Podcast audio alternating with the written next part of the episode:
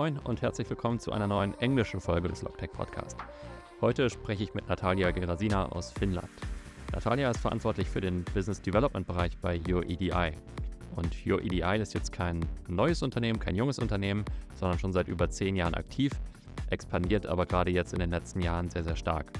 In Kürze dann jetzt auch mit einem eigenen Büro in Deutschland.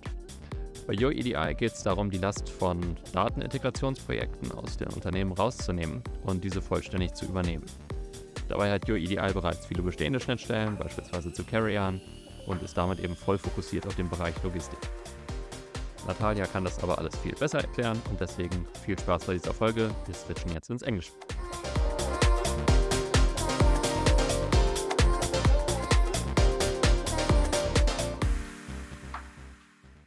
Hi, Natalia. Welcome to our podcast. Hi, Stefan. The pleasure is mine. Thank you for having me. Yeah, first guest from Finland. Awesome. Uh, really nice that you're here and that we actually found you. Super cool. Thank you very much. Actually, uh, it's a pleasure, you know, to participate in uh, some activities uh, in Germany because I have a long history with the country and we have lots of German customers. So it's always a pleasure to participate virtually and on site. Super cool. Um, yeah, maybe for the start, can you quickly tell us about um, your personal journey and how you actually came to join Youredi? Yes, I would love to. So, my history with logistics started shortly after the high school I finished in Russia. So, then I joined a small trucking company that possessed, I think, four or five trucks. And that was the beginning and I, I had no idea what I was getting into, but I got really excited about the industry. So by the time I moved to Finland, I knew exactly where I wanted to be. And uh, ever since, I think I kept working for different transport companies or for shippers, but it always was connected to the transport. And when I joined DB Schenker in Finland, uh, a bit later, I joined the head office in Essen. So that was the reason for me to move uh, from Finland to Germany. Uh, then I think I expanded my vision uh, onto a more global level. And I think it was the point of no return when you jump from the local organization and from local operations, you know, into the whole picture of uh, the complexity of the transport processes and uh, also orchestrating this supply chain needs. I think it was a really eye-opening uh, moment for me. So by the moment when I got back to Finland, I couldn't see myself, you know, jumping back into the local organization or hmm uh, being responsible only for one uh, mode of transport or for one Yeah. function only. So I started to uh, look out what would be like the job that I would love to do, you know, and uh, where could I utilize my existing experience. And it was an accident. I think it was uh, through LinkedIn when I was, uh, you know, I connected with this lady who just seemed really, you know, enthusiastic and open minded. And she suggested, let's have a call. And um she was a lady who hired me later, and uh, uh, she is responsible for product development at Youredi. But we started this conversation only as a as an open exchange, so it was not a job Mhm. interview. But I got really, uh, you know, uh, uh, we got along so well, and we had so many things that we agreed on in regards of where the transport industry stands and Mhm. how IT uh, technology can help, you know, to overcome these uh, issues. And it was, uh, I think it, it was just natural for me, you know, to take up the offer and to join the company. And uh, it's been one and a half year ago. And I'm just happy I made this choice. I'm happy uh, we found each other and I keep growing as a professional. I keep growing as an individual in this team, and uh, it, it's great to see, you know, how company located in Finland can globally enable uh, global players in the Mhm. transport and freight forwarding industry to streamline their processes and to uh, make their business uh, more lean and uh, automated. So it, it means a lot on, on both professional and personal level for me. That's super cool. So really hooked on the vision and and by the people. Absolutely. Uh, that's uh, probably the best way how you can actually join a company, if it's not even starting with a job interview, but just on on relationships. I agree. Um, yeah, and Youredi is uh, is a so-called iPaaS, so um, integration platform as a service. Um, could you share the the story behind this and uh, explain what Youredi is is all about actually? Yes, uh, uh, actually um, uh, turned 10 years this year. So it was founded in uh, 2013. And uh, as an iPaaS, uh, it can build any integration, right? So it doesn't matter what industry. So you Mhm. can technically integrate any system within this platform. But I think uh, what founders had in mind, it should be related to the logistics domain. So it, it doesn't have to be uh, the logistics service provider, for, for instance, but the process should be related uh, to logistics. And I think it was uh, historically that happened that the first customers uh, were like uh, e commerce platforms connecting with the postal operators. And then the next use cases were maybe uh, a global shipper in the fashion industry. So, you know, uh, every next customer only strengthened this vision of uh, Mhm. going into the logistics, into the supply chain management. And I think it al- al- also, like, not only from the technology perspective, but because, of course, we adapted our platform, you know, for easy operation so our team, professional services team, they don't have to reinvent uh, reinvent uh, wheel every time. So they came up with some drag and drop options, so they don't have to code, you know, from the beginning every time. Mhm. Uh, so so it makes things easier. And also, uh, our staff has this industry knowledge. So that's why we decided to stick to one industry because uh, building integration technically, it's it's not you know what it's all about. People who work with this integration, people who build those, need to understand the business use case, and uh, they need to know, you know, uh, what is the goal, not only from the technical perspective, but also how do we actually help businesses, you know, to grow. Yeah. Yeah, actually understanding the the purpose behind it. So, um, it's uh, you uh, you're kind of a standardized uh, platform where you um, can integrate different platforms or, or different tools, different uh, data points, or how does that actually work? Yes, I think the iPaaS as a concept is something that you can sell as a tool, this this platform itself, right? But uh, Mhm. our business model is a little bit different. So yes, we still, you know, offer this iPaaS tenancy. So when we get a new customer, we create this separate tenancy on our platform. But it's our professional services team who's building this integration because that's I think that's the value that we actually add by, Mhm. you know, uh, doing all this political, all the technical, all the, you know, project management work uh, on behalf of our customers. So we could give them a tool and say, do do whatever you want, you know. Mhm. But uh, we made this decision that we would like to be there, you know, uh, during the whole journey.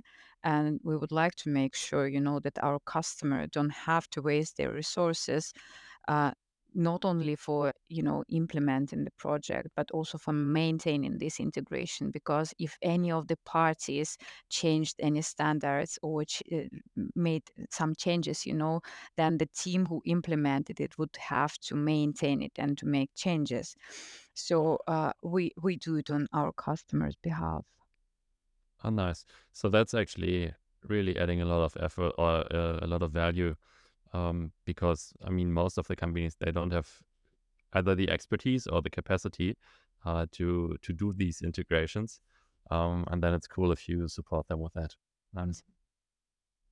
What challenges do customers typically come to you, uh, or which challenges do they face and uh, then end up in discussions with you? Well, I think it depends uh, because let's say like uh, when they made the decision that they need to choose, you know, integration vendor, I think uh, it's clear that some process is manual. So they want to automate something or they want to connect their different systems. And I think uh, by the time they came up with this idea that they need help, uh, the challenge is usually to choose whether they want to do it themselves or they want to, you know, just to purchase a software or to hire a team of uh, integration spe- specialists. So that's the first challenge, and it, it's it's a struggle really. But uh, on operational side, I would say uh, why companies want to integrate different systems because there are too many of them and uh, the logistics processes they are so complex and they are so chaotic sometimes that you cannot simply you know to uh, tackle every problem with one transportation management system or with one erp system especially for global companies you know that have many different functions and many different cl- clusters in different countries. You know there's still a high risk that every country uses a different system but they have to communicate between each other and that's i think that's the the most standard challenge which is like within Yeah. the company uh, the the uh, transparency is quite low and we help to improve it and also you know we are helping to uh, improve the processes of uh, data exchange with external stakeholders. So let's say for your if you're a shipper with your logistics service providers or with your suppliers or if you're a logistics service provider then with your carriers or with your partners or with your tms system.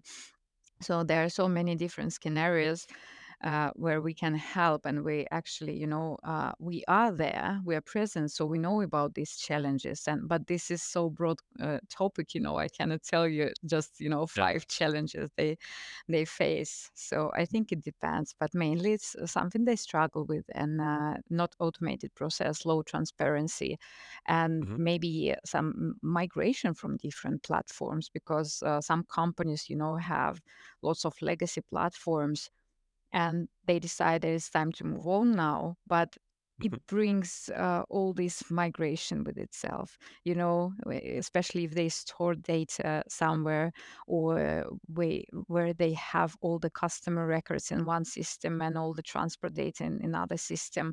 So it's a it's a nightmare and uh, it's like we, we love this kind of nightmare because you know we're uh, there to to solve these problems So that could also be like a one one-off project where you just migrate data, um, and then the project is basically over. Um, I, I wouldn't say that. So we go, uh, you know, so we uh, design the whole process. So our customers usually don't request our services, you know, only for migration, uh, rather than for streamlining the whole process for the future as well. okay.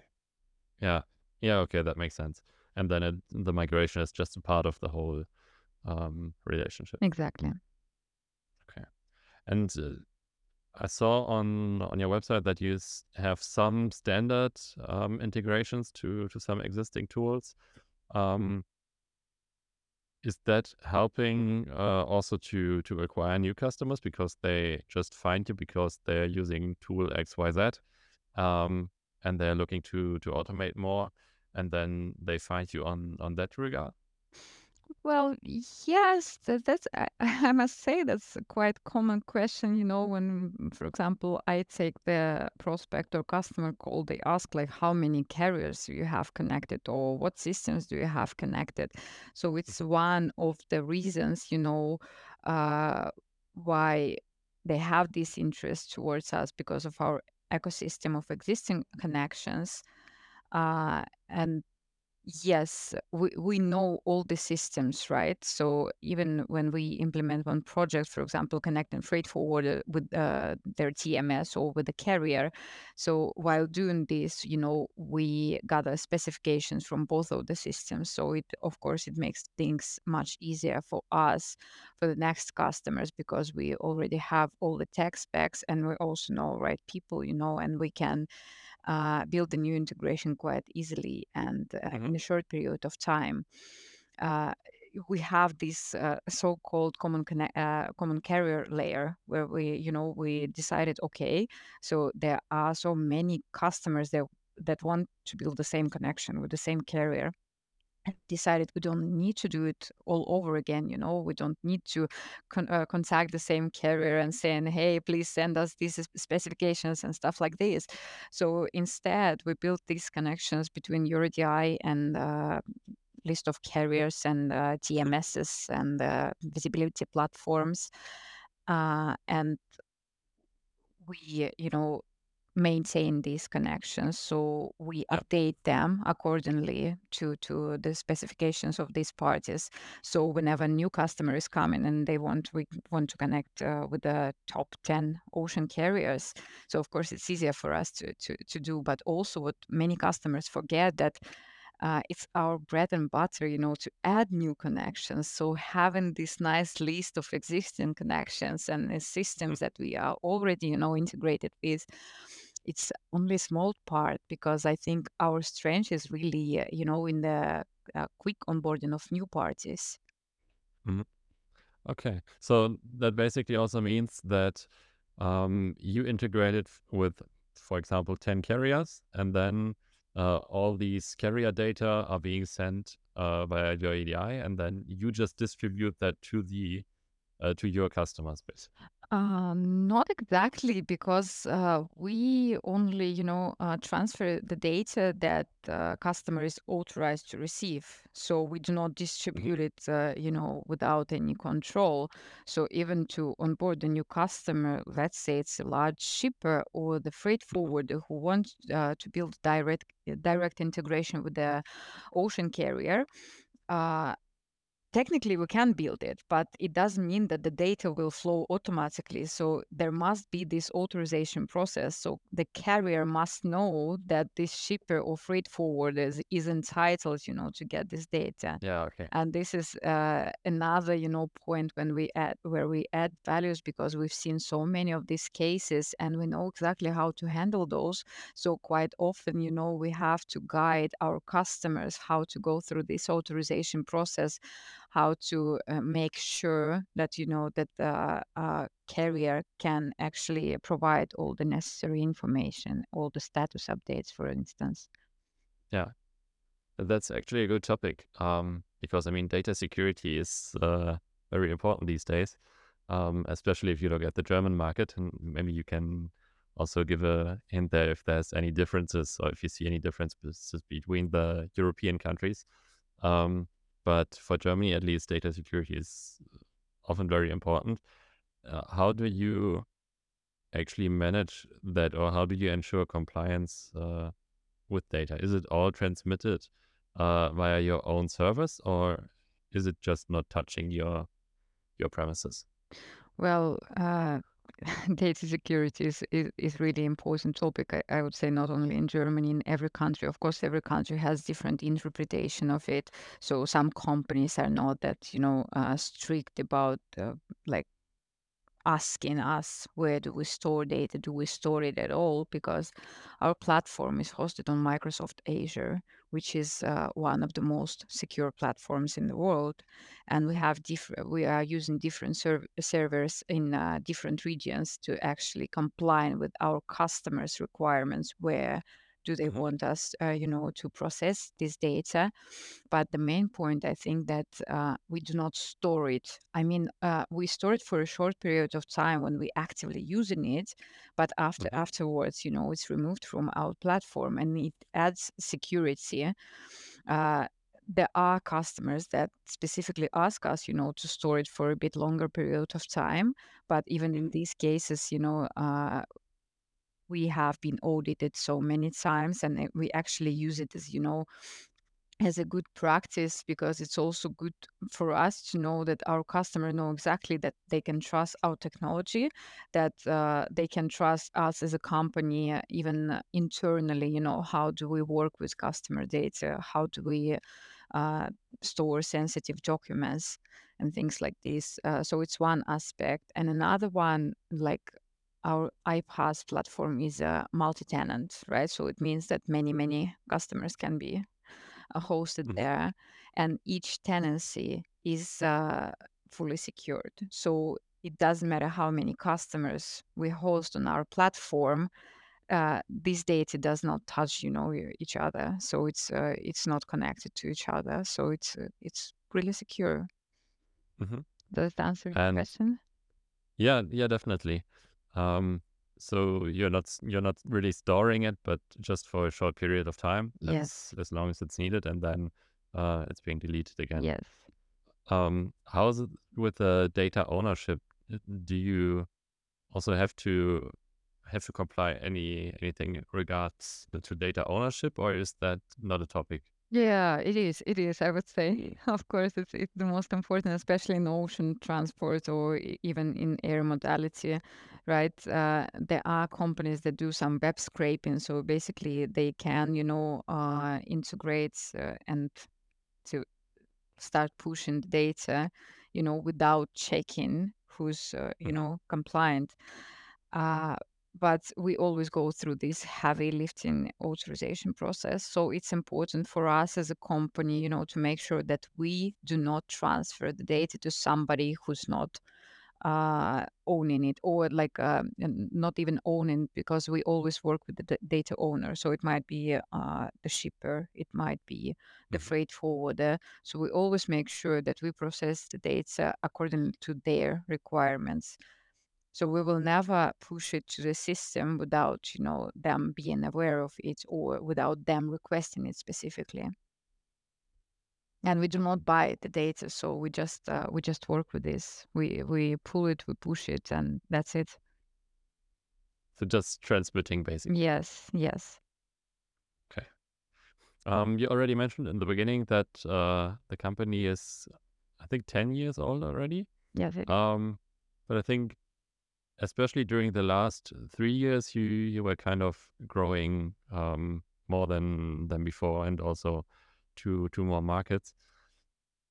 Does that have to do anything with the evolution of your product, or was there any other event that happened?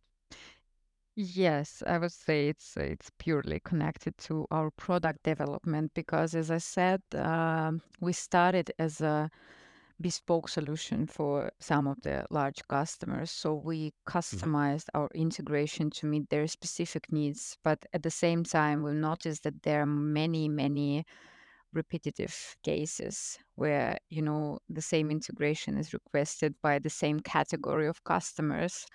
So we decided that uh, we want, you know, to remain flexible for our customers in terms of providing solution that meet their needs, but we also want, you know, to develop the product uh, uh, that would be easy to use, you know, for other customers. Mm. And the past three years, I think we were heavily invested in ocean booking, ocean visibility, Okay. and that I would say that we are most covered in this modality but also working on air and road. Road a little bit more fragmented, but still, for example, air freight is uh, another topic that we uh, really, you know, uh, created the good product, but we still keep working, we keep developing, we keep working on our APIs. And uh, it's it's a long proce- process, and it's a it's an ongoing journey so we don't see ourselves like okay uh, three years from now we will have these products and that will be it. We will just you know keep selling them. So we want to you know to really meet the needs of the market because uh, the logistics industry is crazy has always been and uh, you never know when the next change is coming you know and uh, coming up with a ready-made product that is not capable you know in evolving i think it wouldn't be Mhm. wise of us so we keep working on it we keep gathering information from our existing customers but also we keep looking forward like uh, uh, how do we see you know the evolution of, of the supply chain Yeah. Nice. And do you see like uh, Shippeo or Project 44, or Chain IO, or whatever? Um, do you really see them as competitors because they also gather, at least in the in the ocean freight area, uh, gather a lot of information and actually make it directly visible to the customer, while um, you are rather transmitting from carriers to shippers. Um, is that the same area, or do you not tackle the same customers?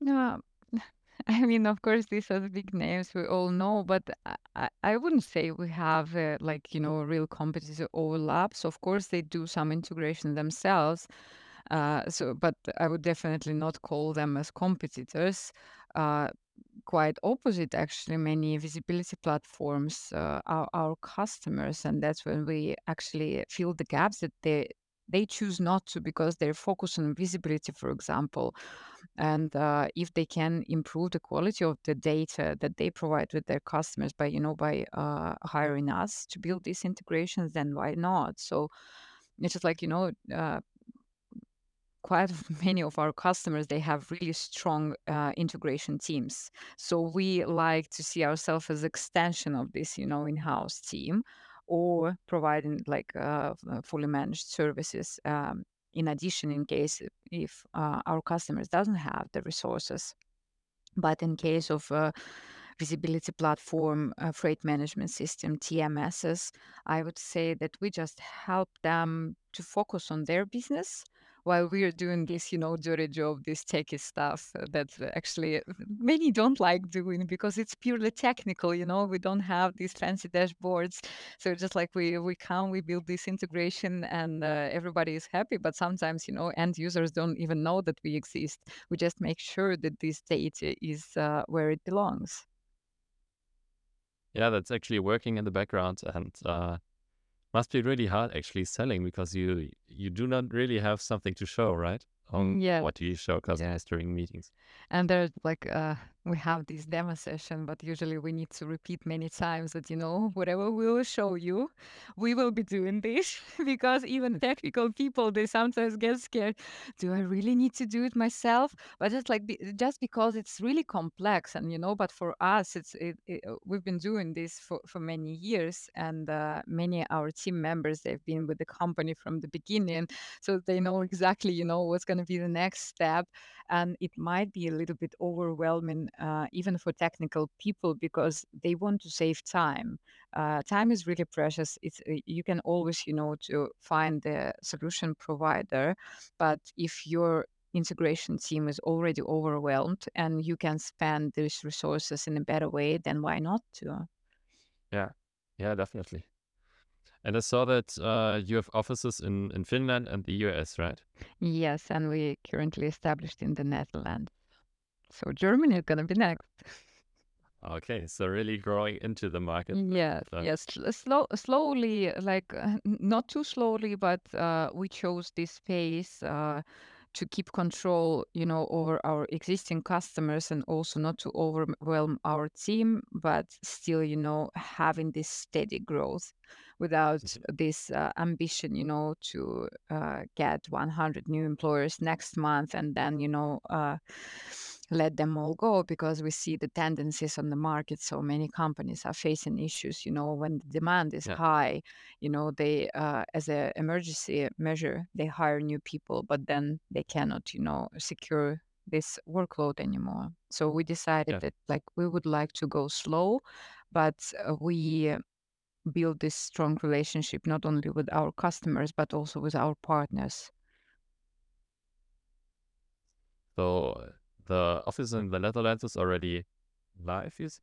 Yes. Germany is coming up next. Yes, but we we are present physically in Germany quite a lot uh, because uh, yes, our uh, head of product, uh, she's uh, German born, and I had Mhm. my history with Germany, and uh, of course our customers are there, and now getting more and more partners in that country. So it's it's really a pleasure always to come back.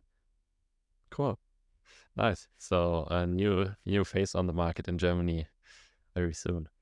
Yes, hopefully. Um, maybe also, I mean, we talked about it already before we started the recording. Um, you you just said you're gonna um start webinars uh shortly. So um for all the people who actually want to get in touch and um get some some more insights, we will link the webinar in the in the show notes. And um, is there any other good way, or what is the best way to actually engage with you if if I want to start as a customer um, and and streamline my processes?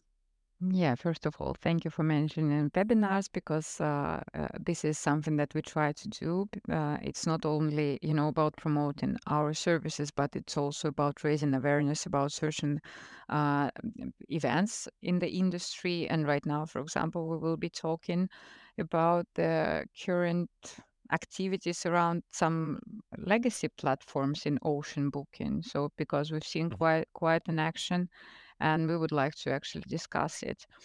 And uh, As regarding in, uh, sorry to yeah, interrupt, but it's also very nice because you get that many insights because you're interacting with so many different platforms.